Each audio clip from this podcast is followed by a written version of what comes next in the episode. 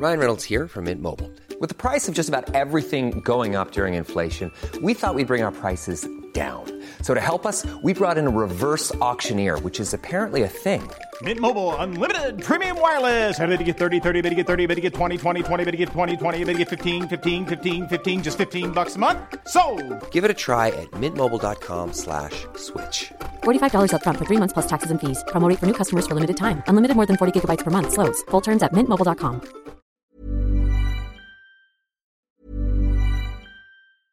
Hey, I'm Ryan Reynolds. At Mint Mobile, we like to do the opposite of what Big Wireless does. They charge you a lot, we charge you a little. So naturally, when they announced they'd be raising their prices due to inflation, we decided to deflate our prices due to not hating you. That's right. We're cutting the price of Mint Unlimited from $30 a month to just $15 a month. Give it a try at mintmobile.com slash switch. $45 upfront for three months plus taxes and fees. Promo for new customers for limited time. Unlimited more than 40 gigabytes per month. Slows. Full terms at mintmobile.com. S'il vous plaît, mademoiselle, merci. Avec les chips. Je crois que tout simplement, je l'ai fait voler en éclats et euh, j'ai explosé son jeu. You cannot be serious! Il est espagnol, Rafael Nadal. Alors, le tennis féminin, vous dites donc c'est de plus en plus sexy, donc euh, euh, c'est de plus en plus le look, la beauté, les love stories, les scandales. Euh, les critères euh, athlétiques disparaissent au profit des critères esthétiques. C'est quoi la commitment list? Commitment list Oui. La commitment list, c'est euh, bah, quand vous faites partie des 20 meilleures joueuses du monde. Les directeurs de tournoi euh, choisissent les, ju- les- les meilleures joueuses qu'ils veulent avoir dans leur tournoi. Donc ils font, bah voilà, nous on aimerait avoir Ingis, Davenport. Donc elles, plus il y a de directeurs de tournoi qui les veulent, euh, Ah ouais. plus euh, elles seront en haut de la liste, quoi. Mais en fait, ça n'a rien à voir avec le classement ATP, en fait. C'est Classement c'est un- WTA. WTA pour vous. Oui, mais c'est ce que je veux dire, c'est que c'est un, en fait, c'est un Ah non, classement sur le look que- et c'est pas un classement sur Voilà. les sur les qualités sportives. Aussi sur les ventes de billets, quoi. Ils Ouais. estiment que Ingis Celles va plus remplissent. vendre de billets, ou Kornikova va plus vendre de billets que, que Julie Allard, ou que moi. euh, ouais. Voilà, donc euh, moi je suis cinquième mondial et sur cette liste je suis 16e, quoi. Hello les légendes et bienvenue pour ce 59e épisode. On se retrouve chaque mardi pour vous faire entrer dans les coulisses du circuit ATP et WTA avec un maximum d'acteurs de ce milieu, joueurs, joueuses évidemment, mais aussi des coachs, prépa mentaux, physiques, agents, directeurs de tournois ou encore des consultants. C'est une femme que j'ai aujourd'hui au micro, enfin une touche féminine sur ce podcast de macho, et c'est un des monstres du tennis français, excusez l'expression, mais j'ai pas trouvé mieux, tant son palmarès et sa carrière sont impressionnants. Il s'agit de Nathalie Tosia, qui est montée numéro 3 mondial et numéro 1 française grâce à un changement total de style de jeu. Nat nous livre sa particularité pour progresser année après année, dans son jeu en général et au service en particulier. C'est cadeau si vous êtes en difficulté avec ce coup. On revient sur sa finale en Grand Chelem à Wimbledon en 98 et le niveau de jeu hallucinant qu'elle a réussi à déployer cette semaine-là. Tosia nous raconte la fois où elle a fait pleurer Serena Williams, le prize money douteux de son sacre à Moscou, sa carrière prestigieuse en double et ses participations aux Masters de fin d'année. On parle de l'ambiance dans les vestiaires à l'époque des Agassi, Sampras, Graf, Ingis ou encore Monica Seles. Notre invité nous sort deux anecdotes sympas en compagnie de Steffi et Martina la Suissesse. Nat revient pour nous sur ses trois participations au JO, le titre en Fed Cup avec ce druide de Yannick Noah comme capitaine. Et on termine en parlant argent, dotation de matos fringues et raquettes, Hopman Cup, cette exhibition par équipe en Australie. Notre invité nous partage son point commun avec Roger et son regard d'expert sur le trio de monstres qu'il forme avec Novak et Rafa. Pour finir, j'essaie de comprendre pourquoi Nathalie Tosia a réussi et ce qui fait la différence par rapport aux milliers de joueuses qui échouent là où elle a explosé un nombre incalculable de barrières pour accéder au podium du tennis mondial. Pour rappel, on a sorti notre seconde masterclass avec le coach d'anthologie Sam Sumik qui a accompagné Azarenka et Muguruza numéro 1 mondial. C'est un cours de plus d'une heure divisé en 9 parties. Sam nous met à disposition ses 15 années de circuit et son incroyable palmarès pour réussir à comprendre son joueur, négocier tes périodes de crise, gérer au mieux la communication dans une équipe, maîtriser tes émotions, dépasser tes blocages mentaux, techniques et physiques, te fixer des objectifs ou encore préparer et débriefer tes propres matchs. On a mis en place un système d'abonnement pour recevoir un nouveau cours avec un expert du circuit tous les 15 jours. Et si tu veux recevoir la masterclass de manière indépendante, c'est aussi possible. Écris-moi simplement à max si tu veux t'abonner, c'est le premier lien juste en dessous en description. Place à notre 59e épisode avec une légende du tennis français. Bonne découverte et bonne écoute à tous. Alors, Bah déjà, merci beaucoup d'avoir accepté. Désolé pour le léger retard. Il n'y a pas de problème. Oh. À Paris, on n'est jamais à l'heure, je crois. Eh ben, figure-toi que j'habite Biarritz. on n'est pas loin. Ah ouais, bon, bah d'accord. Alors, j'ai rien dit. Alors, j'ai rien Ouais. dit. Alors, Aucune, aucune, aucune excuse. Moi, je suis à Paris, c'est bon ça en ce moment. Ah, d'accord. je suis à Paris. Alors, mais ça va, il pleut à Biarritz. Donc là, j'évite le mauvais temps. Donc, c'est pas mal déjà. Ouais. Parce que sinon, euh, toi, tu es dans les Landes, non, c'est pas ça? Non, j'habite Anglette. Ah, Anglette. Non, j'habite Ok. Anglette. D'accord, ok. Ouais. Parce que Dans le je bosse- quartier des 50 ans, là, pas loin. Ah, très bien. J'ai pour habitude de commencer avec le surnom de mes invités. J'espère que ça te dérange pas. Alors, c'est quoi mon surnom? J'ai mis Nat, du coup, j'ai fait facile. Hein. Oh, ça va, ça va. Ça va? Bon, très bien. Alors, on y va, impeccable. Alors, Nat, tu es né le 17 octobre 67 à Bangui, en République centrafricaine, entouré donc par le Cameroun, le Tchad, le Soudan et le Congo. Comment ça se fait que tes parents déjà avaient atterri là-bas? Euh, c'est mon père qui avait décidé. Bon, mon père était basque, et comme on sait que les basques voyagent pas mal, euh, ben, il avait décidé à l'âge de 25 ans de partir. Il a eu une opportunité euh, par un job, voilà, qui se faisait en Afrique pour une société qui s'appelait Brossette à l'époque. Ouais. Et voilà, il a, il a voulu partir à l'aventure, quitter le Pays Basque et partir à l'aventure. Ok. Tu as été joueuse de tennis professionnelle de 84 à 2003, troisième mondial à ton meilleur sur le tard à 32 ans. Tu as été finaliste à Wimbledon en 98, quart à Roland et à l'US en simple, demi à Roland, Wim et finale à l'US en double. Finale du Masters de fin d'année en double et demi en simple. Ça pèse, comme on dit. Tu as été longtemps numéro une française. Tu as été très régulière, 11 ans dans le top 20 mondial et précisément 14 ans et 9 mois top 50. À ce jour, seule Martina Navratilova et Chris Evert ont dépassé ce record depuis l'instauration du classement WTA en 75. Chapeau, Nat. Belle recherche. Ce qui, ce qui explique mes 10 minutes de retard parce que j'ai été dépassé par le, par le palmarès. Bon, si c'est pour ça, il c'est bien, c'est bien, c'est bien. Parce que même moi, je ne le savais pas.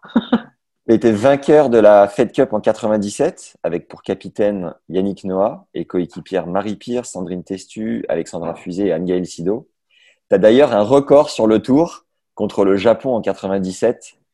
Toujours, donc cette année-là, tu gagnes un match épique euh, 17-15 au troisième, match qui compte le plus de jeux de l'histoire de la Fed Cup.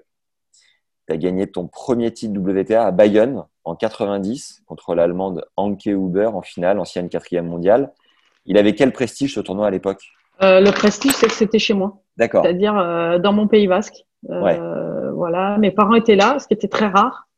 Ils venaient jamais sur les tournois, donc moi, mes parents étaient là. Mon père, il faisait les 100 pas en haut des tribunes, comme ça, il marchait. Donc après, à la fin de chaque match, je lui disais mais arrête de faire tes 100 pas là, tu me stresses plus qu'autre chose.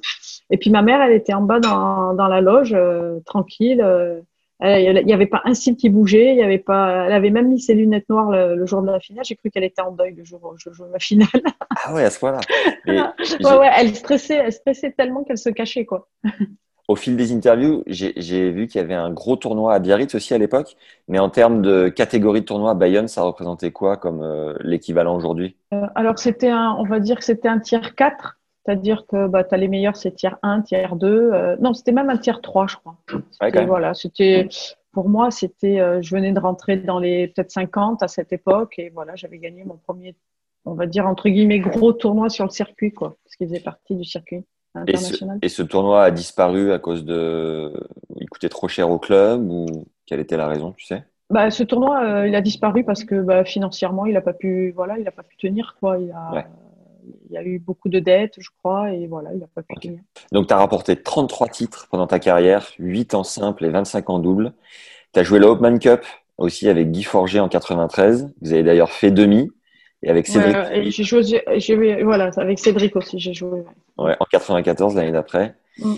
Tu as eu deux parties de carrière, une avec un style de jeu plutôt à plat et fond de cours, euh, donc première partie de carrière. Puis à 27 ans, tu décides de faire service volé. Bon, tu t'es pas mis à lifter non plus, euh, tu jouais toujours à plat, hein, mais beaucoup Ouais, non, mais, porté vers l'avant. ouais, ouais, ouais, ouais, le jeu plus vers l'avant, ouais, ouais, j'avais pas trop le choix parce que physiquement, j'étais pas, j'étais pas au top pour, euh, à 20, à partir de 27 ans, tenir du fond du cours et courir comme une malade, quoi. Donc j'ai, et puis c'était un peu le jeu que je voulais faire, en fait, je me suis découverte sur le tard, quoi. D'accord. Et du coup, j'ai lu que tu as eu besoin de deux ans d'acclimatation entre 94 et 96. Ah ouais, bah, je me, c'est, c'est vraiment mes, mes, plus belles années sur le circuit, c'est, c'est les dernières années, quoi, où vraiment je me suis éclatée, même, euh, je dirais, je me suis épanouie moi-même, quoi. Voilà, dans ouais, tu... jeu. Euh... C'était vraiment ton, ta manière de t'exprimer davantage, d'aller vers l'avant, de volleyer, de claquer des points gagnants? Ouais, de me faire plaisir sur le terrain, je crois que c'est important. Et je me faisais beaucoup plus plaisir et j'avais envie de continuer. Ça m'a donné envie de continuer à m'entraîner à fond pour, euh, pour atteindre d'autres objectifs. Quoi. Ouais. Et mentalement, comment tu as réussi à, à vraiment euh, faire le deuil de cet ancien style de jeu pour euh, accepter la faute, l'erreur et, et bah, pouvoir faire la diff sur le long terme? On va dire que c'est ce qui a été le plus long en fait. Le plus long, c'est euh, mon jeu évoluait bien, mais après, bah, il fallait que le mental suive euh, carrément dans cette évolution. Et c'était pas évident pour moi parce que dans ma vie, je suis un peu quelqu'un, euh, peut-être moins maintenant parce que j'ai pris des coups, donc je sais en donner maintenant un peu plus, mais aussi je sais répondre. Mais euh, je vais dire que voilà, j'étais quelqu'un un peu d'introverti. Je voilà, j'aimais pas me mettre en avant, j'aimais pas tout ça. Donc euh, effectivement, quand on joue au service volé, qu'on va gagner des points à la volée, euh, c'est quand même c'est de l'attaque quoi. Donc ouais. c'était pas évident à comprendre aussi le fait de, de que la faute fait partie de, de la de l'attaque quoi. Je veux dire, on prend des risques, donc automatiquement on fait des fautes et risques payants, j'ai envie de dire, parce que quelle seconde partie Oui, oui, oui, c'est vrai qu'à force de le faire, ben, euh, j'avais un coach qui relevait tous les matchs, donc on avait quelques statistiques, on regardait, et puis il a, fini par me faire prendre conscience que finalement, quand je montais, je, je gagnais plus de points que j'en perdais. Quoi. Ouais. Pour terminer ta présentation, tu as gagné l'Open Gas de France en 2000 en mettant une rouste à Serena Williams en finale. Quelques semaines plus tard, tu as atteint le troisième rang mondial, ce qui fait de toi à 32 ans la quatrième joueuse de l'histoire à accéder au top 3. En 2000, tu as publié un livre, Les dessous du tennis féminin, un ouvrage dans lequel tu relates ton quotidien de joueuse professionnelle. Je te vois hocher la tête, pourquoi donc? Continue, continue, on va continuer. tu, tu, tu, dénonces aussi dans ce livre le business du tennis féminin où l'amour tendrait selon toi à se substituer aux strictes performances sportives. Tu as entraîné après ça la Canadienne Eugénie Bouchard entre 2011 et 2013. Elle a été cinquième mondiale en 2014. Puis une autre Canadienne, Alexandra Wozniak, 21e à son meilleur. Tu l'as entraînée de 2014 à 2016. A priori, donc j'avais noté qu'on habitait pas loin, mais est-ce que c'est toujours le cas? Est-ce que tu diriges toujours le, le club de tennis à Cap-Breton? Euh, non, enfin je non non je l'ai vendu là. Okay. euh, parce que bon comme je voyageais de plus en plus pour le Canada, j'ai aussi je me suis occupée aussi de André, euh, Bianca Andrescu. Ouais. Euh, les dernières années là. Et puis euh, après je travaille aussi avec Harmonitan en France D'accord. Quand je suis en France et quand je peux, les semaines où je suis dispo, euh, je, je, suis avec Harmonie et puis euh, voilà. Puis après, je m'occupe de mes enfants aussi parce que j'en ai trois. Et c'est Louis Borfiga qui t'a fait venir au Canada ou rien à voir? Tu avais ton, ton réseau euh, Oui, oui et non. C'est un peu moi qui, voilà, j'avais envie de faire des choses et donc j'ai envoyé mon CV au Canada et il se trouve que c'était Louis qui était le DTN à l'époque. C'est comme ça en fait que les relations se sont faites. J'ai fait, euh, j'étais à Moscou pour une présentation euh, sur le revers à une main que je devais présenter et puis il y avait des Canadiens qui étaient là. On a discuté, je les connaissais, on a discuté et puis ils m'ont dit, ben, envoie ton CV à, à Sylvain Bruno, c'est le responsable tennis féminin. Et puis voilà, c'est comme ça que ça s'est fait. Ça paraît fou que Nathalie Tosia, qui a été troisième mondiale, doive encore envoyer son CV, mais au final, c'est une démarche comme une autre. Mais euh, ça paraît quand même incroyable, quoi, non? Oui, oui, mais bon, voilà, c'est comme ça. Ça s'est fait comme ça. Et puis, euh, puis voilà, ça s'est très bien fait. Ils m'ont appelé deux mois après pour me dire qu'il y avait Eugénie Bouchard qui, qui avait besoin de quelqu'un. Et puis, on a commencé un peu à travailler ensemble. Et puis, on a, je crois qu'on a fait deux ans, deux ans et demi.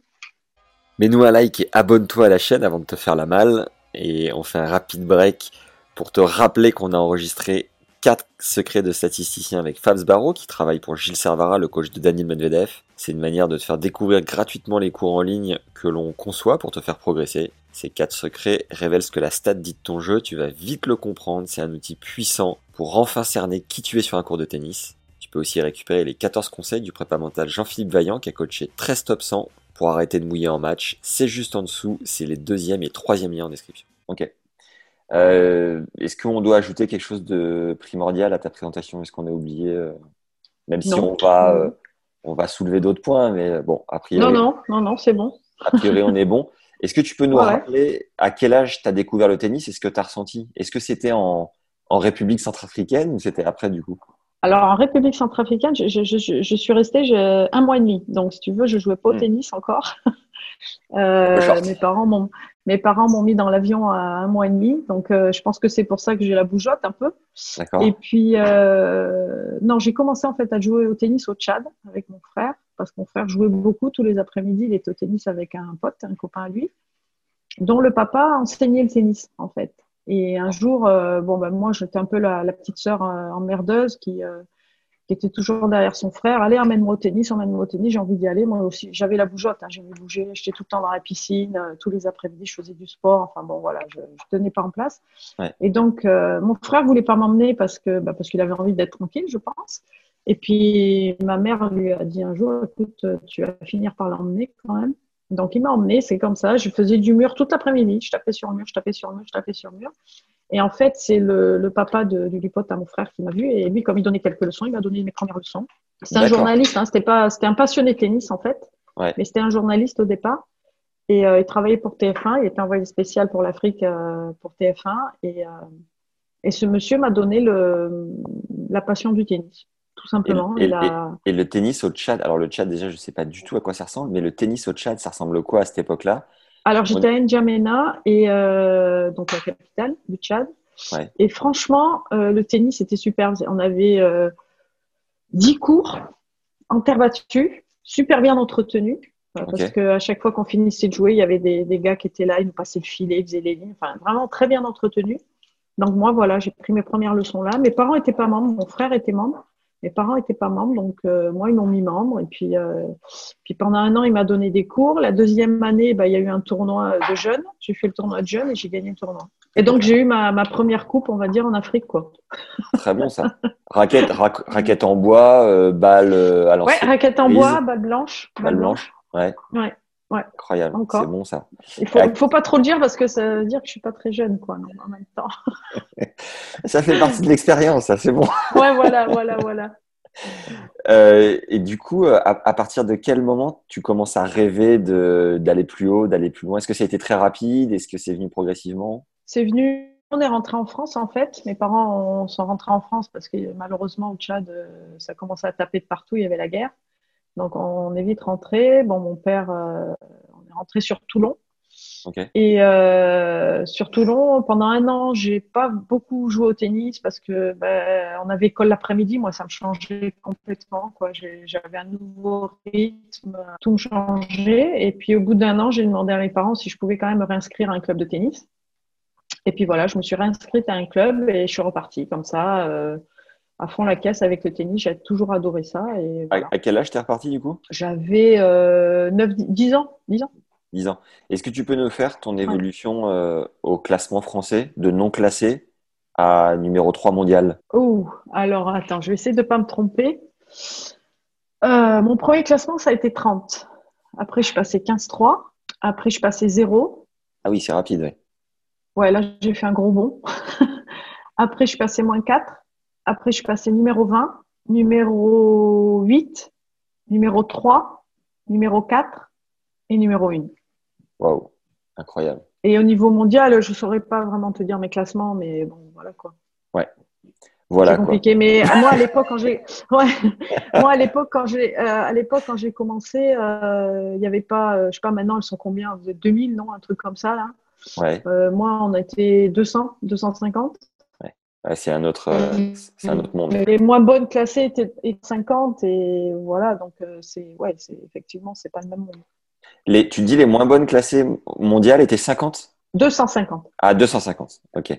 Ouais. Incroyable. Et du coup, tu as fait partie rapidement de la Fédé, d'une structure, tu as joué les grands chelems juniors? Euh, alors moi, j'ai jamais été à la Fédé. Ouais. Grande dame euh, peut-être de la Fédé et de moi, je sais pas. Mais non, moi j'ai eu un coach privé toujours, euh, voilà. Donc euh, je me suis toujours débrouillée toute seule euh, jusqu'à jusqu'à ce que je gagne bien ma vie et que je continue à me débrouiller toute seule, quoi. D'accord. Au départ, c'est mon père qui a financé, Ouais. mes parents. Et puis après, bah, c'est moi. Dès que je, faisais des tournois en France, je gagnais de l'argent et voilà, je remettais l'argent sur sur mon, sur ma formation entre guillemets, quoi.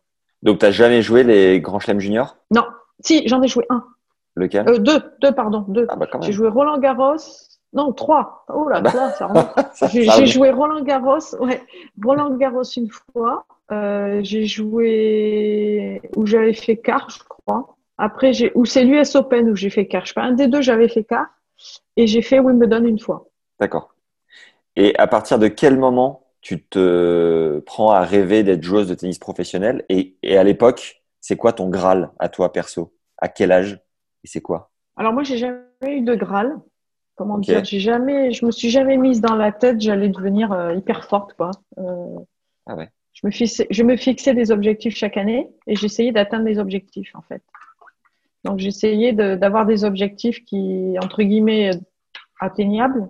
Et si je les dépassais, tant mieux pour moi. Mais euh, j'ai vraiment pensé devenir professionnelle à 18 ans, je pense. Quand j'ai gagné le championnat de France euh, adulte, c'était à Aix-en-Provence. Là, je bats les meilleures françaises. À cette époque, j'étais euh, j'étais 8. C'est là où je suis montée 3. D'accord. Et c'est là où j'ai commencé à me dire je peux devenir professionnelle et c'est ce que je veux faire quoi. Et ça veut dire que quand, quand, tu dis que tu te fixais des objectifs progressifs, quand tu es monté numéro 3 mondial, est-ce que ton objectif progressif, ça a été de taper la deuxième place? Pas vraiment. non, parce que déjà, j'étais quand je, je, me rappellerai toujours, j'étais chez moi. C'est un journaliste qui m'appelle et qui me dit euh, Bravo Nathalie, t'es 3 mondial. Ah bon? Je dis Ah bon?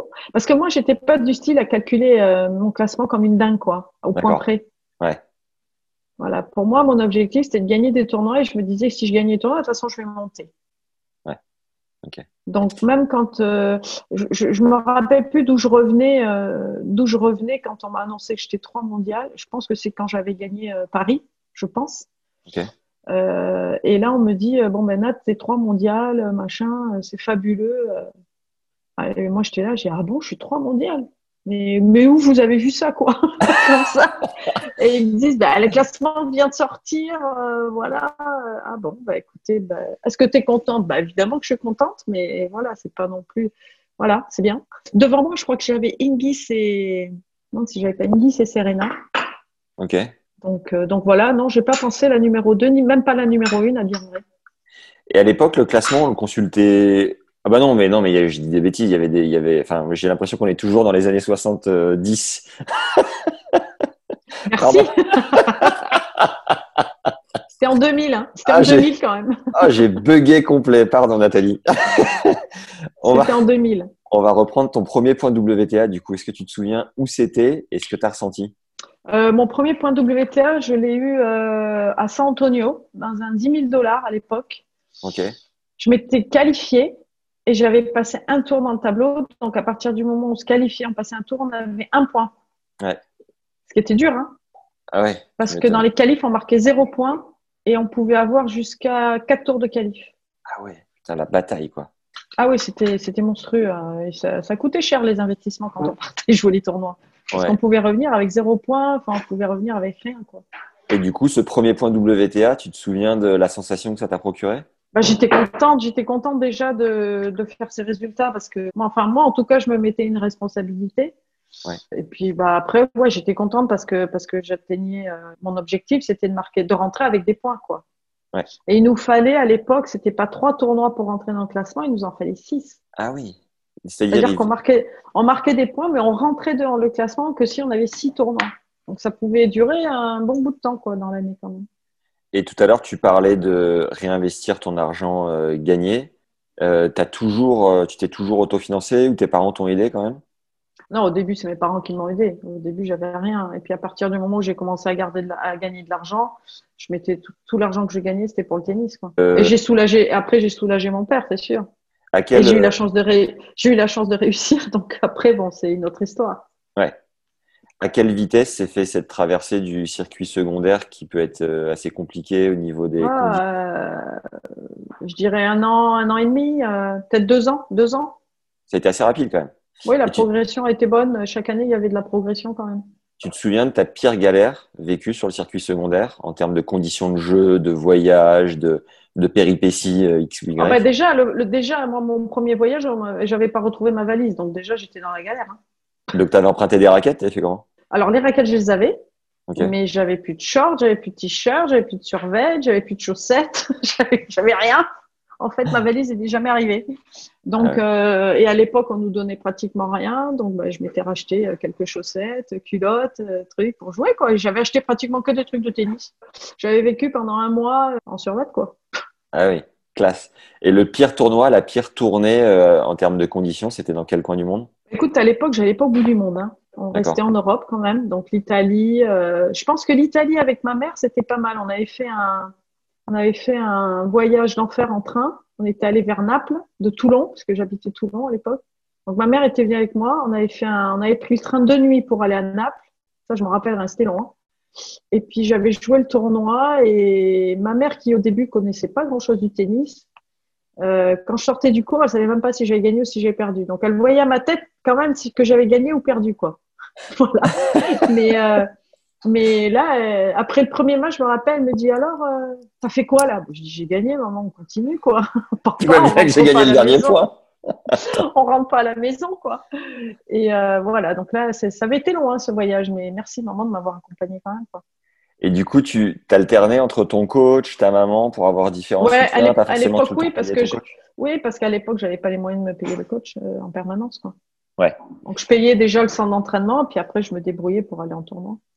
Même si j'ai compris que ta, ta, progression a été euh, régulière et progressive, tu as senti qu'il y a eu un petit déclic pour euh, t'installer dans les, dans les 100 meilleurs, taper le, le... Est-ce que déjà à l'époque, le top 100, c'était le même objectif qu'aujourd'hui? Oui, oui. Et tu as senti un, une sorte de déclic pour t'y installer ou comment tu as réussi à t'immiscer bah, En fait, c'est, en fait, c'était tournoi après tournoi. Voilà, je me fixais des objectifs, euh, tournoi après tournoi. Et puis, et puis, euh, puis je faisais tout pour y arriver. Alors j'avais des périodes difficiles, hein, c'est sûr. Hein, on peut pas tout le temps être au top, mais euh, mais je travaillais tout le temps pour. Moi j'avais la j'avais la particularité, pas pas tout le monde le faisait, mais moi je le faisais, c'est que je me prenais souvent un à deux mois par an où vraiment je me, je me recentrais, je faisais une préparation foncière et, et ça a toujours bien fonctionné pour moi. C'est-à-dire que je, chaque année, je progressais grâce à ça, je pense. Tu la faisais dans le Pays Basque? Oui. C'est bon ça. Ouais, je courais dans la forêt de Chiberta. Ah, excellent, excellent. T'as vu le. J'allais, euh, j'allais dans une salle de gym là, à côté de, de Parme, là, euh, Musclub, qui s'appelle plus Musclub maintenant, mais euh, voilà. T'étais là cet été quand elle a, quand elle a brûlé euh, partiellement? Oui. Ouais. ouais. J'étais à Biarritz et je voyais rien, et j'ai tout de suite vu sur les réseaux sociaux que ça brûlait. Alors j'y croyais pas au début. Ouais. Et moi, j'habite quand même au 50 ans, donc je suis pas très loin. ouais, impressionnant, ouais. impressionnant. Tu disais tout à l'heure que tu avais animé un workshop sur le revers à une main euh, à Moscou. Est-ce que c'était ton coup le plus naturel à l'époque? Non. C'était lequel? Enfin, disons que c'est un, coup c'est un coup naturel, mais je l'ai appris parce que, en fait, au départ, euh, je faisais le revers chopé. Ok. Beaucoup plus. À la Stéphie. Euh, ouais, un peu. ouais, peut-être. Elle le faisait mieux que moi à l'époque. Hein. euh, mais euh, après, j'ai voilà, j'ai appris le, le, revers, le revers à une main parce que parce qu'il fallait que je progresse et il fallait quand même que j'ai un coup qui fasse plus mal qu'un slice, quoi. Donc ouais. j'ai travaillé mon revers humain, mais j'ai tout le temps fait le revers humain. Quand le, le, le monsieur qui m'a appris à jouer, monsieur Do qui m'a appris à jouer, euh, euh, toute petite, j'ai pris le revers humain. J'ai jamais pris le revers à deux mains. Ça paraît incroyable parce qu'aujourd'hui c'est, c'est, ça devient très rare. Quoi. Mais elle, elle, regarde mes épaules. Ouais. À 8 ans, j'avais les mêmes. Hein non, Et du coup, ton coup le plus naturel, c'est lequel? Non, c'est le revers. Ça a été le revers après. Après ah. le revers, ouais, le revers quand même. Euh, le coup droit, non, ça n'a pas été vraiment un coup naturel, mais euh, le service non plus. Mais et, ouais, le revers, c'était assez naturel. Et le coup que tu as le plus fait évoluer? Euh, Le service. Et c'est quoi? À raison de, de, de, milliers de paniers de balles De balles. Ouais. ouais. Ouais. À, à, quelle fréquence tu te souviens tous les Tu jours vois les caddies qu'on a dans les supermarchés? Remplis de balles. Remplis de balles. Elle va tout, servir. Tous les jours? Non, pas tous les jours quand même, parce que sinon j'aurais plus d'épaule. Mais, ouais. mais euh, beaucoup. Ouais. J'avais à peu près trois, quatre fois par semaine, j'avais des séances de service, soit pendant une demi-heure, trois quarts d'heure. D'accord. Et tu avais un. Plus après, plus après les entraînements. Je veux dire, c'est quelque chose que je faisais en dehors des entraînements toute seule. Comme quelqu'un qui va taper des ballons pour les mettre entre les poteaux au rugby, quoi, tout seul. C'était toi, c'était ta détermination personnelle. C'était pas forcément ton coach qui te poussait à le faire, quoi. Ben, il nous donnait un programme et il y avait certaines choses qu'on devait faire toute seule. À, à, nous de le faire ou de pas le faire. Voilà ce qu'il okay. nous disait. Il dit, vous faites ce que vous voulez. Moi, je vous donne un conseil. Si vous voulez progresser, il faut faire comme ça. Voilà. Donc, euh, ben, on le faisait. Enfin, ouais. Et, le, et, et, la routine sur le service, parce que j'imagine que tu n'arrives pas et tu envoies des missiles directs sur les cibles. Tu, tu trouvais les zones euh, lentement, puis t'accélérais. Tu avais, avais un process particulier pour progresser au service? Bah, J'avais le lancer de balle qui me permettait de, de bien, de bien cibler euh, voilà, la cible. Et puis, euh, et puis voilà, quoi. Donc, je travaillais beaucoup mon lancer de balle. Moi, j'ai beaucoup travaillé mon lancer de balle. Et les filles, en fait, ça m'a beaucoup servi parce qu'après, les filles, euh, la réflexion que j'avais des, des, meilleures joueuses et tout qui me disaient euh, Mais Nat, putain, quand tu sers, on voit jamais où tu sers. Tu as tout le ah temps le même lancer. Ah, bah, je lui ai dit Écoutez, je vais pas vous donner mon secret, mais. tu avais une moyenne days par match? euh, je sais, Alors là, je ne saurais pas te. Ouais, disons, allez, peut-être 8. Ah ouais, quand même. Ouais. Ton service le plus rapide, tu, tu À la fin de ma carrière, je parle à la fin de ma carrière, hein, je parle pas au début. Hein, parce qu'au début, mon service n'était pas bon, mais en fin de carrière, il était bon. Début de carrière, tu faisais quoi Une première, deuxième quasiment euh, ma, ma, ma, ma, ma, plus belle vitesse, c'était 179, je crois, quelque chose comme ça. Et la volée, pour la faire euh, aussi bien progresser, c'était quoi ton. Là, j'ai travaillé, là, j'ai beaucoup travaillé ma volée et je dirais que le double m'a énormément aidé parce que toute ma carrière, j'ai joué en double. Tu as eu, as eu beaucoup de partenaires en double ou tu as été euh, assez fidèle à... Euh, non, j'en ai eu. j'en ai eu, j'en ai eu, mais j'en ai pas eu énormément. J'ai eu plus de françaises que d'étrangères. Ouais. Euh, j'ai joué avec Demonjou, j'ai joué avec Calard, j'ai joué avec euh, Wiesner, qui est une étrangère. J'ai joué avec Fusée longtemps. et j'ai joué en dernier, j'ai joué avec Kimberly Poe, une étrangère. Ok. Celle qui, te, qui complétait le mieux ton jeu, c'était Alexandra Fusée euh, c'est avec celle avec qui j'ai joué le plus longtemps et avec qui on s'entendait très bien. D'accord. All right. Alors, pour revenir euh, peut-être à tes meilleurs souvenirs en carrière, est-ce que tu peux nous en isoler euh, deux ou trois qui te qui t'ont marqué en termes de frissons Bon, alors il y a Wimbledon évidemment. Je ne vais pas l'enlever même si j'ai perdu quand même. Ouais, C'est une finale de Grand Chelem. Bien sûr. Paris, quand je bats Serena. Pour moi, c'était la battre, c'était bah, c'était c'était un peu une revanche sur moi-même quoi. Parce que quelque part euh, physiquement elle est hors norme. Et moi j'étais plutôt complètement différente. Donc de battre quelqu'un qui physiquement était largement au-dessus de moi euh, voilà. Ouais. c'est quelque chose pour moi. Et puis euh, bah, le troisième qu'est-ce que je pourrais dire ma victoire à Moscou peut-être aussi. Ouais. j'ai gagné Moscou le tournoi de Moscou parce qu'en fait j'avais que des très mauvais souvenirs à Moscou et je voulais pas y aller faire ce tournoi et mon coach m'a dit de toute façon tu devrais y aller je lui dis non, non, de toute façon, à chaque fois que je vais là-bas, je me prends une tolle, j'ai plus envie d'y aller. Un pays qui me dit rien du tout. Je suis Il me dit écoute, de toute façon, tu peux pas faire pire que ce que tu as fait jusqu'à maintenant, donc au moins, tu peux gagner au moins un match. Je me dis tiens, c'est pas bête. Et puis finalement, j'y vais, je gagne le tournoi, tu vois, comme quoi. Excellent. Alors pour reprendre ta finale à, à Wim, elle a lieu en 98, au moment où l'équipe de France euh, gagne la Coupe du Monde de football. Donc c'est un mm. peu euh, un événement qui est hélas passé à la trappe, mais sportivement, ça reste euh, bah, une finale en Grand Chelem, c'est incroyable. Est-ce que tu peux nous la faire revivre dans les grandes lignes? Le, La quinzaine, ce que tu as ressenti, ton niveau de jeu, les, les bah, En fait, la quinzaine, elle s'est passée. Euh... La hauteur de l'air? La quinzaine, elle... ouais. la quinzaine, elle s'est passée. Euh... Bon, j'étais en forme puisque je venais de bien jouer les tournois d'avant, donc j'étais en forme. Alors, je saurais pas te dire exactement. Euh... Je sais que je bats Iva Maioli qui venait gagner Roland. Ouais. Je crois ou bien figurer à Roland ou gagner Roland. Et je lui mets 6-0, 6-0. Et là, je me dis, waouh, je suis en forme. Euh, waouh, là, la confiance, elle était décuplée. Derrière, je crois, je crois que derrière, je joue Julie Allard. Je suis pas sûre, mais je crois. Ouais. Que je gagne aussi en 3-7, la plus difficile. Après, je joue une anglaise en huitième de finale, évidemment, la, la, seule anglaise qui est restée dans le tableau. Donc, euh, tout le monde pensait euh, c'était le match pour, enfin, c'était le match à voir et etc. Et là, je, je, la gagne facile aussi. Et en quart, je joue Lindsay Davenport, qui était dans les trois meilleurs du monde à l'époque. Et je lui mets, euh, et je lui mets un et deux. Oh la vache. Et là, je sors du cours. Et là, j'avais joué, mais vraiment un tennis, mais j'étais sur un nuage. Hein. Là, le nuage, il était monstrueux, quoi. Tout ce que je faisais, je le réussissais. J'aurais pu jouer la balle entre les jambes, je faisais un coup gagnant, quoi. C'était monstrueux. Je sors du cours. Et là, je, je, je, regarde mon entraîneur, je lui dis, mais c'est pas possible de jouer comme ça, quoi. Je, je joue l'acier. Oh, J'avais l'impression que rien ne pouvait m'arriver sur le terrain, quoi. Un Incroyable. truc de dingue. Lindsay, elle faisait la gueule parce qu'évidemment, je lui avais quand même collé un et deux, donc franchement pas contente. Euh, et, et d'ailleurs, après, à la conférence de presse, elle a dit, écoutez, je pas, j'ai pas l'impression d'avoir mal joué, mais j'ai pris une tolle. Voilà, elle a dit, c'est, Nathalie a fait un super match. Euh, vraiment, elle avait été très correcte vis-à-vis de du, du, du, match et, et, je dirais lucide sur ce qui s'était passé. Ouais. Et puis, euh, en demi, je joue Zvereva, qui était une spécialiste quand même de, de gazon et qui avait déjà fait des finales en Grand Chelem. Je gagne en 3-7. Je m'en sors, euh, je m'en sors un peu miraculeusement au second. Je gagne le tie-break et puis après, je, je gagne 6-2, je crois. 6-3. Donc là, ben, je suis sur un nuage. Je me retrouve en finale de Wimbledon sans y avoir pensé une seconde. Quoi. Incroyable.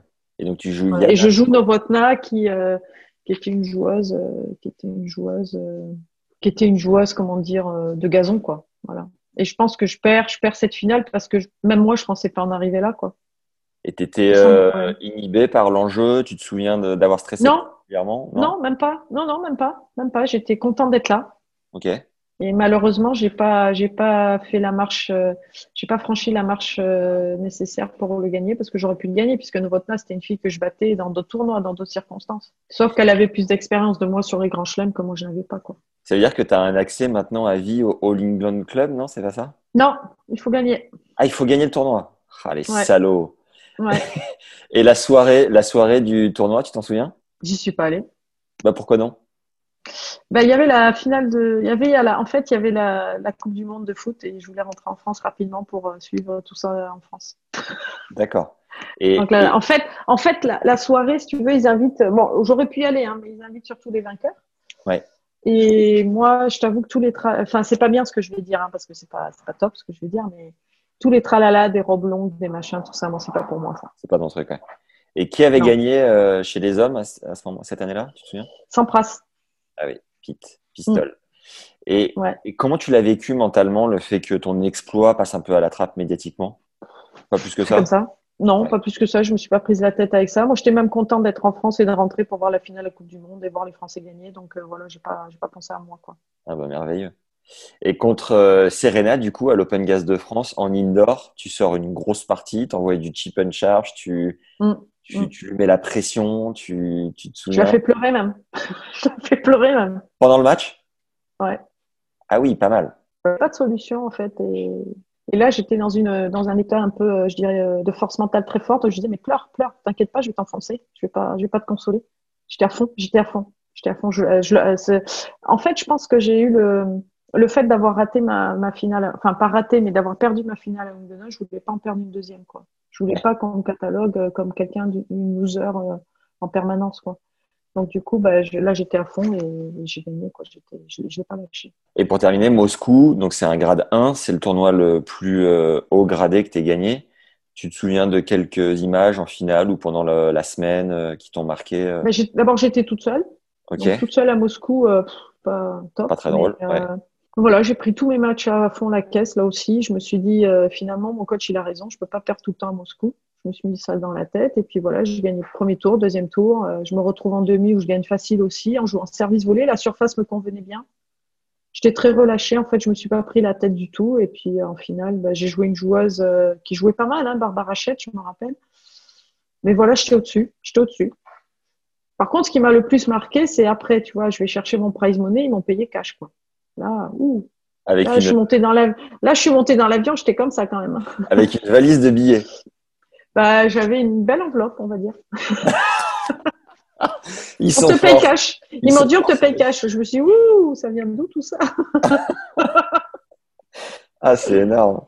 C'est énorme. Et t'étais du genre à faire hôtel, euh, cours, cours, hôtel, ou tu profitais un peu des, des, de la beauté des villes dans lesquelles tu passais? Alors, euh, quand j'aimais bien la ville, je profitais, et quand j'aimais pas, je faisais hôtel, euh, hôtel, euh, cours, euh, voilà. Et du coup, les, les Moscou, villes, par exemple, Moscou, j'ai pas, j'ai pas visité. Eh, il y avoir deux, trois églises orthodoxes sympas à voir. Oui, mais je les ai vus plus tard, en fait. J'y suis retournée euh, après ma carrière parce qu'ils m'ont invité pour les 10 ans du tournoi. Ils invitaient euh, les, 10, les 10 vainqueurs. Donc, j'y suis retournée après. D'accord. Et, Et- là, j'ai visité. Et les, les villes dans lesquelles tu préférais euh, jouer, du coup, c'était lesquelles? San Diego, Californie euh, ouais. Euh, New York, j'aime bien. Bon, Paris, évidemment. Bah, pour moi, c'était San Diego parce que ça ressemblait au Pays Basque un peu, je pense. Ok. Tu surfes un peu? Non, j'ai essayé, mais j'ai vite oublié. Dommage. tu fais finale aussi. J'ai pris la vague, j'ai pris les, j'ai pris la planche dans la tête, ça m'a suffi. Ah, mais ça, ça arrive à tout le monde, Nathalie, je te rassure. Même au meilleur. Oui, je sais, je sais, je sais, je sais. Je sais, mais moi, je commençais très tard. hein. Tu fais finale aussi à l'US en double et tu gagnes Miami avec Aranxa Sanchez. Est-ce que tu as des souvenirs particuliers de ces deux événements? Bah, L'US Open, c'était c'était mon dernier tournoi en fait. Enfin, dernier non parce que j'avais pas fini l'année, mais ma dernière chance de gagner un Grand Chelem, on va dire. Et j'en ai pleuré, mais grave sur le terrain après avoir perdu, ce qui m'arrive pas souvent, même jamais, je crois. Voilà, donc euh, ouais. Mais j'étais j'étais déçue parce qu'on a eu balle de match, on n'était pas loin et euh, j'aurais pu gagner ce Grand Chelem. Et le titre à Miami avec Arancha Sanchez, ta bête noire en simple. Ouais, alors là c'était top. Euh, avec Arancha, on gagne ce tournoi. Euh, j'étais hyper contente. Là j'ai juste une petite anecdote pendant un match. Elle fracasse une raquette. Je lui dis mais waouh. Je lui dis calme-toi. Ah non là je peux pas. Là il faut que je me lâche et tout. Elle m'avait fracassé une neck, je me rappelle.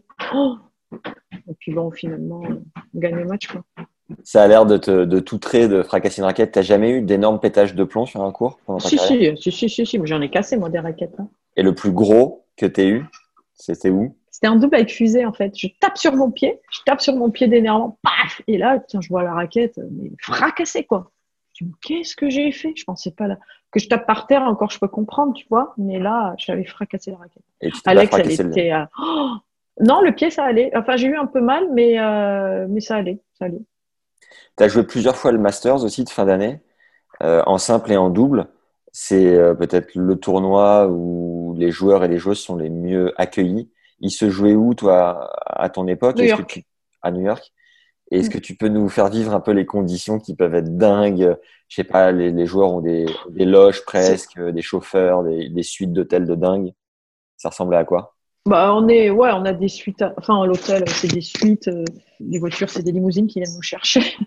Euh, euh, après des loges, on n'a pas vraiment des loges, mais on dans, on est dans les vestiaires avec nos noms. On arrive comme un peu comme aux États-Unis, on met le nom, tu vois, des joueurs et tout ça là de hockey. En fait, on était dans les vestiaires de hockey. Et après, on a eu des loges aussi. Ouais. Le dernier master que j'ai joué, c'était à Munich. On avait des loges. Donc voilà, quoi. C'était, c'était, c'était top. C'était, c'était. Euh, une organisation parfaite, euh, New York euh, au mois de novembre. Euh. Un des objectifs de l'année, c'est quand même de, de, de, jouer le master. Et puis après, on se dit que aussi la saison elle est finie et que ça va faire du bien de, de couper un peu quoi.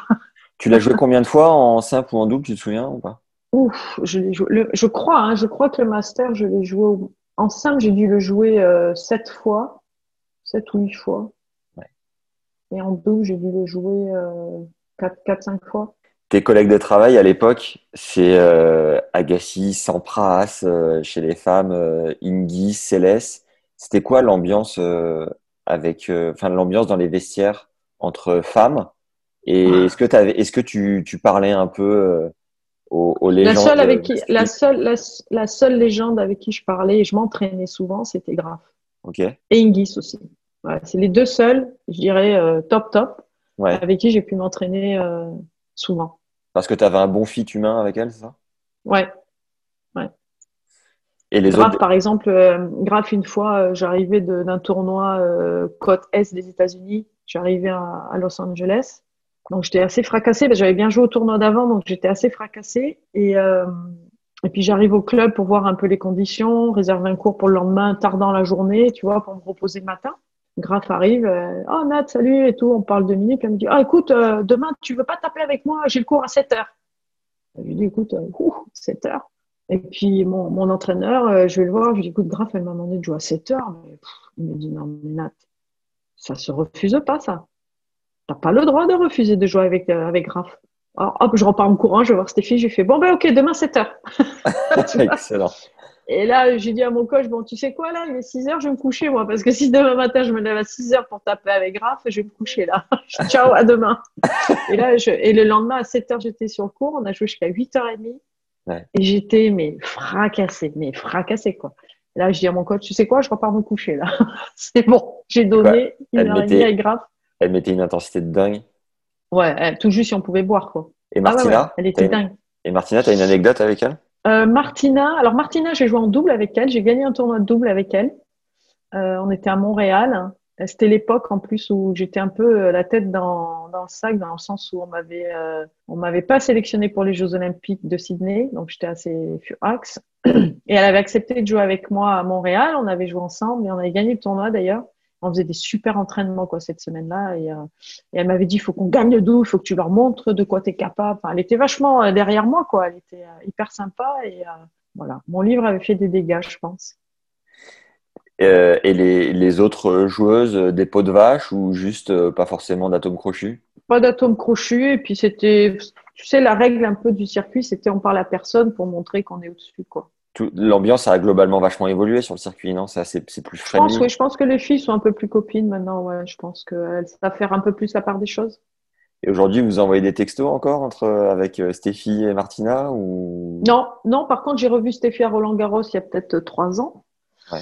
Et voilà, toujours euh, sympa. Elle est venue vers moi, on a parlé, on a parlé de nos enfants. Tu vois, on parle pas du tout tennis, on a parlé de nos enfants. Ouais.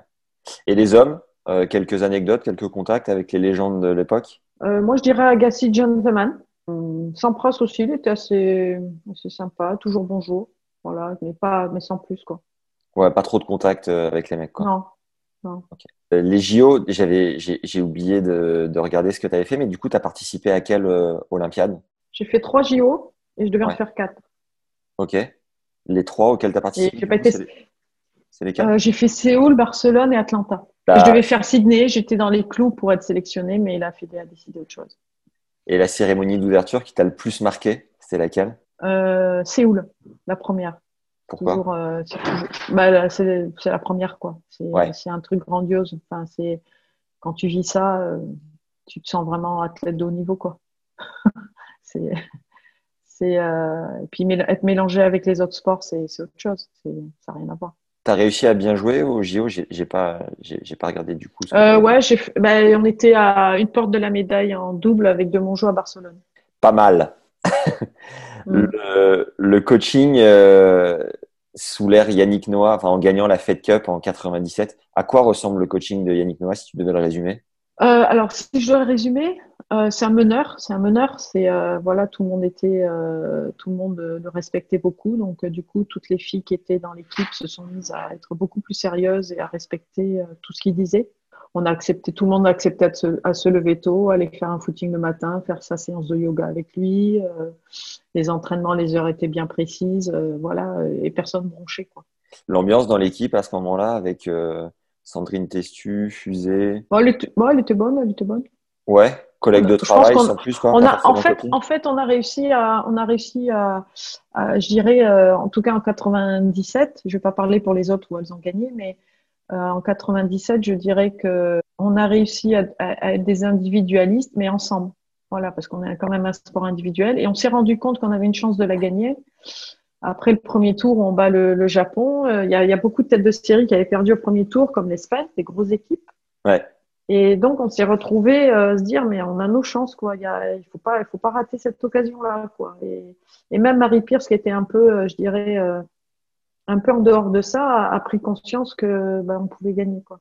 Donc, elle a, elle, a aidé l'équipe aussi à, à, être plus performante. Tu as ce match épique, donc en 97, 17-15 au troisième tu dois terminer, mais sur les rotules complets. Enfin, il y avait une ambiance de dingue. Est-ce que tu as quelques images qui te reviennent? Bah, L'image qui me revient, c'est à, la fin du match, je vais voir Yannick. Et puis, je lui dis euh, Bon, bah, je, vais, euh, je vais vite dans les vestiaires, euh, je vais me doucher, me changer, je, suis prête pour jouer le double. Ah, ah, oui, d'accord. Et là, il me regarde. Il me dit Mais Nat, t'as pété un plan ou quoi? Bah, Je lui dis Ça va, écoute, je lui dis Ça va, quoi. Je lui dis Ça va. Il me dit non, non, euh, on a gagné la rencontre. On venait donc de gagner la rencontre avec le point que j'avais ramené. Ça faisait 3 donc le double n'était pas un, point hyper euh, important, quoi, on va dire. Ah, tu voulais y aller quoi qu'il arrive, quoi. Et moi, je voulais, j'étais, mais je pense que dans ma tête, j'y étais plus, quoi.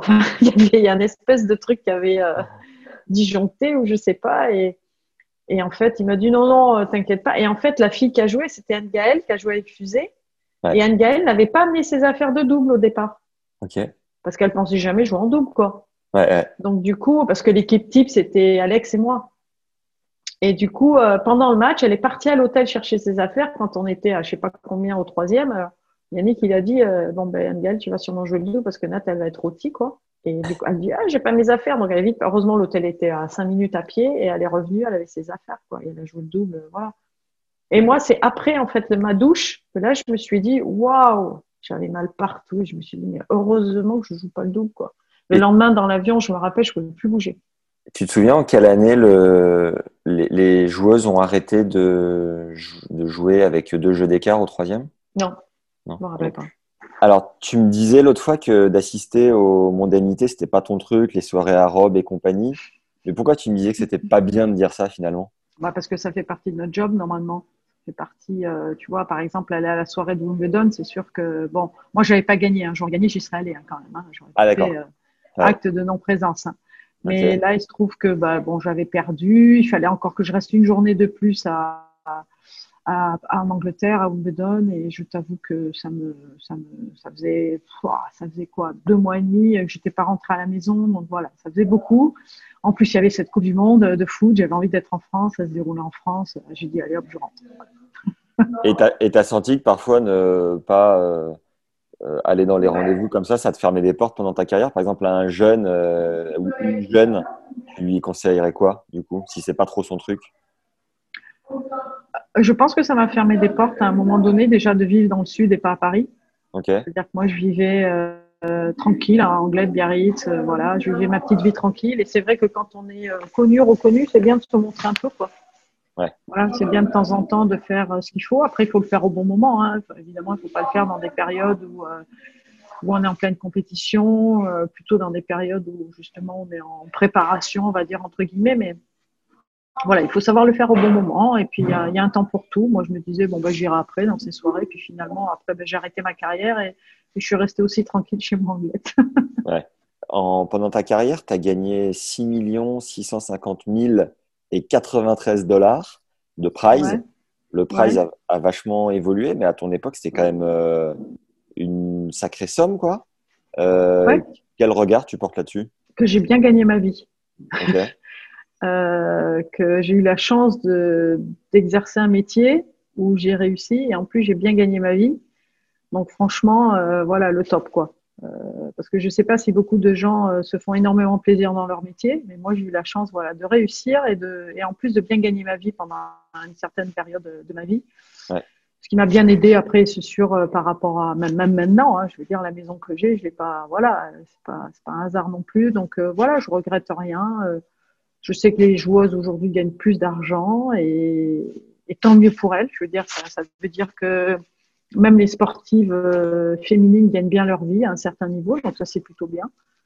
Pas assez à mon goût encore, surtout sur une certaine catégorie. Je pense que les filles qui sont, les filles qui gagnent très très bien leur vie sont entre, allez, bon, évidemment de 1 à 50. Euh, aujourd'hui, mais après derrière, euh, voilà, euh, le jour où elles arrêtent leur carrière, oui, elles ont un peu d'argent de côté, mais pas énormément, quoi. Donc elles sont obligées de travailler derrière encore. Voilà, donc je pense qu'on devrait un petit peu, peut-être mieux répartir, peut-être un petit peu les prize money, ça serait pas mal. Et une saison te coûtait combien en moyenne, tu te souviens? Ah ben ça dépendait de la saison, si je jouais bien ou pas, déjà. Parce que je payais mon entraîneur, je payais tout. Donc voilà, lui, comme il était payé au pourcentage, si je gagnais beaucoup d'argent, je le payais. Donc évidemment, je mettais pas le frein hein, sur certaines victoires par rapport à ça. Non, je rigole. mais euh, mais euh, non, non, voilà, ça dépendait. Les dépenses, ça pouvait aller, ça pouvait aller quand tu payes tout en fait, l'avion, l'hôtel. Enfin, l'hôtel, non, j'exagère parce que l'hôtel, en général, quand on était dans le tableau, ils nous les payaient. Ouais. En tout cas, je payais la, la, chambre de mon entraîneur. Donc, ça pouvait, euh, en frais, ça pouvait aller jusqu'à 70 000 euros. Plus après, payer l'entraîneur, voilà, tu, tu, suivant ce que tu gagnais, bah, ça pouvait faire, euh, ouais, je pouvais dépasser facilement, facilement les 100, 100 000, 150 000 dans mes dernières années. Est-ce que tu te souviens de ta toute première dotation de fringues? Est-ce que tu as ressenti en, découvrant Chez Lacoste. En, ouvrant les cartons Alors, j'ai pas ouvert les cartons, je suis allée directement à la boutique Lacoste qui avait à Paris. Encore mieux. ouais, et là, euh, on me dit bon, bah alors voilà, euh, tu as le droit à deux shorts, trois t-shirts, un survêt et allez, cinq paires de chaussettes, quoi. Ah, d'accord. Donc j'ai pris ça, que j'avais droit en fait. Bah, dans l'année, ça fait pas beaucoup quand même de shorts, tu bah vois. bon, après, voilà. Mais c'était, moi j'avais 14 ans, donc pour moi ah c'était, tu vois, je venais de faire mon, premier championnat de France et tout, donc pour moi c'était déjà bonus tout ça. Ouais. Et donc j'étais hyper contente quoi. Et euh, bon après, bah, je suis restée Lacoste toute ma carrière, tu vois, donc euh, j'ai, voilà. Fidèle. Fidèle et ils ont été très bien avec moi. Et, c'est euh, via la. Ah ben non, tu m'as dit que tu étais en dehors de la Fédé, donc c'est un représentant de la COS qui est venu te voir directement. Bah, en fait, ça s'est fait, j'ai progressé. Donc, année après année, je progressais. On a, j'avais un agent à l'époque qui avait reconduit mes contrats. Et puis voilà, ça s'est fait comme ça, avec des primes, euh, des fixes. Euh, voilà. Ok. Et raquette J'ai failli passer une année, j'ai failli passer chez Reebok. Et puis finalement, euh, je suis restée chez Lacoste parce que je me suis rendu compte que, effectivement, j'aurais signé un très beau contrat avec Reebok, mais j'avais pas de prime, j'avais pas tout ça. Et, et moi, j'avais besoin, en fait, pas d'un, tu vois, pas d'un, être sûr d'avoir cet argent. Je voulais, je voulais, j'avais déjà un beau contrat chez Lacoste et j'ai préféré rester chez Lacoste avec les primes, ce qui me poussait à aller plus loin, quoi. Et, et, t'es pas, euh, aujourd'hui, t'es plus chez Lacoste, du coup, je vois ton, ta doudoune Nike. Euh, ça dépend. D'accord. On va pas trop en parler.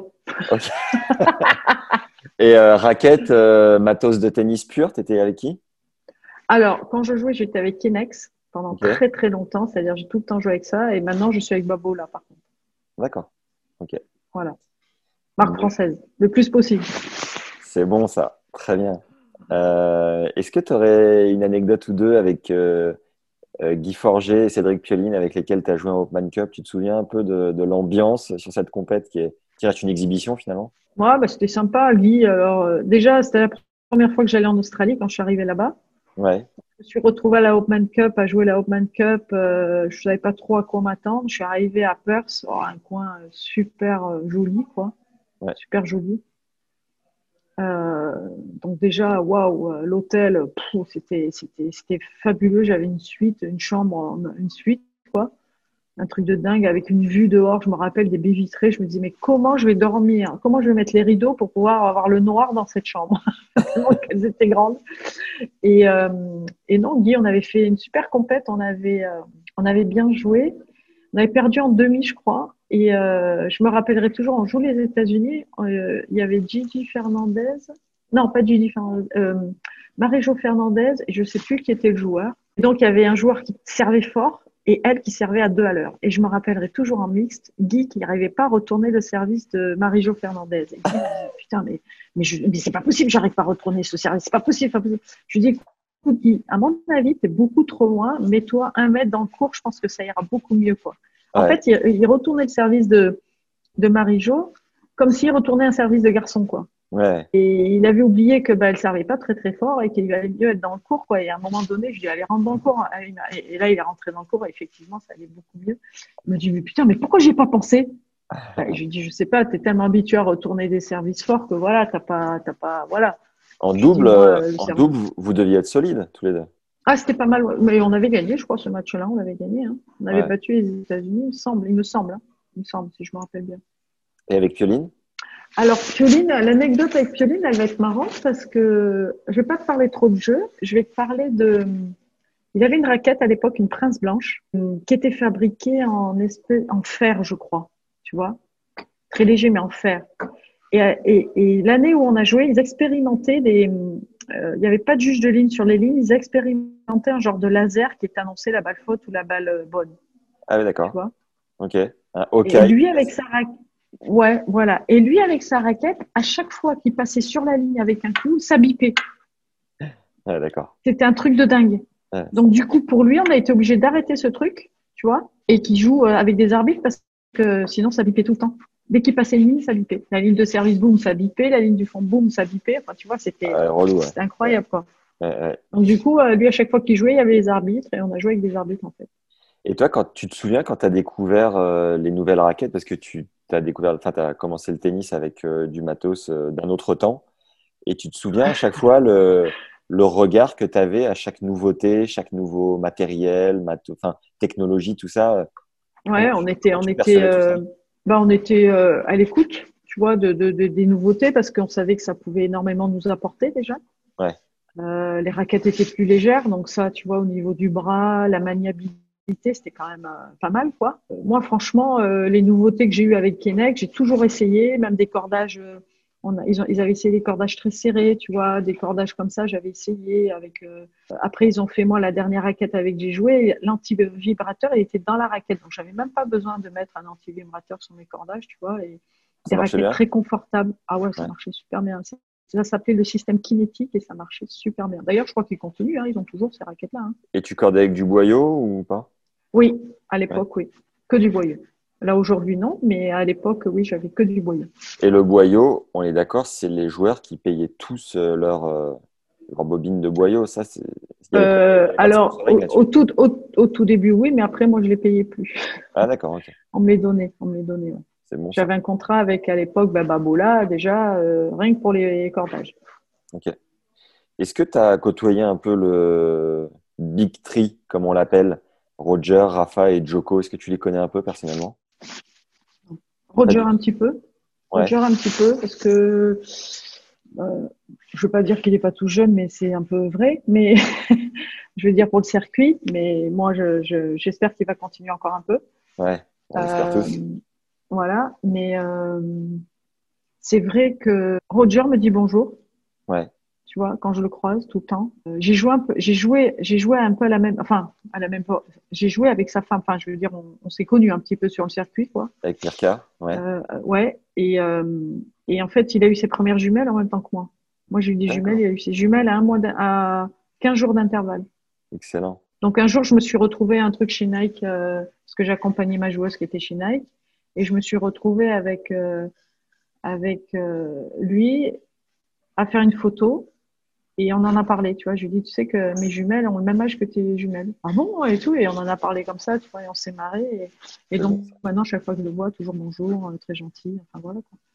Et quel est ton regard d'experte euh, sur ces trois monstres?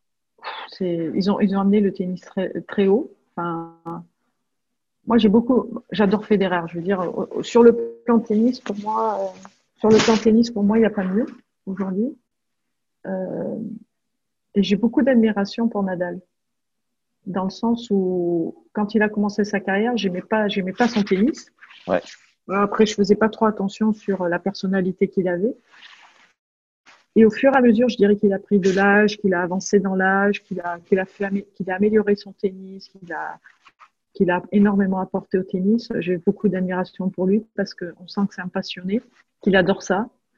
Et il a su, euh, il a su transformer son tennis, transformer son physique pour, euh, pour, euh, bah, pour rester là où il était et, et, être toujours dans les trois meilleurs joueurs du monde, voire un des meilleurs joueurs du monde. Ou le meilleur aujourd'hui, peut-être sur, sur terre battue, c'est encore c'est encore euh, d'utilité. Enfin, je veux dire, il n'a pas perdu, quoi. en roulant, en tout cas. Et euh, après, sur les autres surfaces, oui, c'est un peu différent, mais enfin, il est toujours là. C'est un gentleman. Même quand il perd, c'est un gentleman. Il a perdu contre Soderling, quand même, à Roland, je te rappelle. j'étais là, j'étais sur le terrain. J'étais ah j'étais dans la tribune présidentielle et je venais d'arrêter ma carrière et j'étais dans la tribune présidentielle. Et je me rappelle, j'ai tout de suite dit, il est pas bien aujourd'hui, il va pas gagner, il va pas gagner. Je voyais, je voyais ses balles rebondir, ouais, je voyais ses balles rebondir dans le carré de service, c'était pas le Nadal qui faisait gicler la balle, quoi.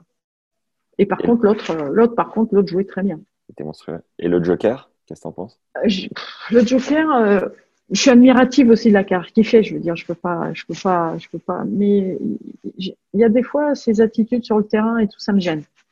D'accord. Voilà. Mais euh, après, euh, après, je le regarde jouer. J'aime bien le regarder jouer. Il y a, il y a des matchs qu'il qui a fait contre Nadal, Federer, qui sont fabuleux. Mais j'ai un peu de mal. J'ai un peu de mal. Je ne sais pas pourquoi. Hein. Je, après, je le connais pas. C'est peut-être quelqu'un de très bien, de très gentil. Je, je, je, lis aussi des trucs dans la presse qui des fois me gênent un peu. Bon, voilà. Mais ça, c'est mes opinions à moi. Ouais, ouais. Tu m'as dit que tu avais fait des workshops sur le revers à une main. Est-ce que Roger est déjà venu te voir en disant Nat, comment je peux prendre un peu plus tôt euh, comment, comment je peux être plus efficace non, non, non, non, non, non, mais je pense qu'il a un staff, il a un staff euh, qui a su très bien faire évoluer son revers et, et l'année où il a, où, tu sais, où il a, il a, il a été blessé, il s'est fait opérer du genou, il a, il a vraiment, euh, il a, il a pris ça à bras le corps. Ce problème qu'il avait un petit peu en revers, maintenant il est, il est injouable en revers, aussi bien en revers qu'en commun. Ouais, c'est incroyable quand il revient. Et, et, pareil, et, pareil, et pareil chez Nadal. Nadal a fait énormément progresser son revers. Ouais, clairement. Clairement, clairement. Euh, est-ce que tu as ressenti cette petite mort intérieure au moment de prendre ta retraite? Oui, oui, on la sent toujours, mais c'était voulu cette retraite. J'en pouvais plus, quoi. Physiquement, euh, mentalement, j'étais fatiguée. Donc, euh, oui, on le sent on sent, euh, on sent que bah, elle est là, quoi, et que, que c'est fini, qu'on va plus vivre les mêmes choses, les mêmes sensations. Mais bon, quand tu as 34 ans et que, que tu as déjà fait 17 ans sur le circuit et que tu commences à avoir envie d'autre chose, voilà, ça passe plus facilement, on va dire. Disons que c'est moi plutôt qui ai choisi ma retraite plutôt que de me dire, euh, j'avais pas envie de faire l'année de trop, me retrouver, tu vois, 50, 100, ramer, euh, perdre, être, euh, tu vois, se dire bon bah ouais, je prends un an, je voyage, je me balade, machin, mais je fais plus trop attention à mes résultats. C'était pas mon truc. Voilà. Faire que du double, pareil, pas ton truc. Ben, j'ai joué un peu de double cette année-là. On m'a demandé d'en faire plus. J'ai dit non, j'ai pas, je me sens pas. Et puis bon, j'avais, j'avais un autre souci. J'ai mon papa, j'avais mon papa qui était très malade, euh, voilà, et, et je voulais passer un peu de temps avec lui quand même. Et pourquoi toi, tu as réussi? Est-ce que tu le sais avec du recul? Pourquoi euh, pas les centaines de milliers de joueuses qui essayent et toi, tu as réussi? Alors, il y a dix ans, je t'aurais répondu ma bonne étoile. Quelque Ouais. chose comme ça. Ou j'ai eu de la chance. Ou voilà. Non, mais je pense que quelque part, euh, je suis une besogneuse, je travaille, euh, euh, je suis une passionnée par, par, par ce jeu. J'avais fait les, j'ai fait les bons choix de choisir ce jeu-là parce que j'adorais ça. Et je pense que j'ai, je suis quelqu'un de très pragmatique, donc ça m'a aidé.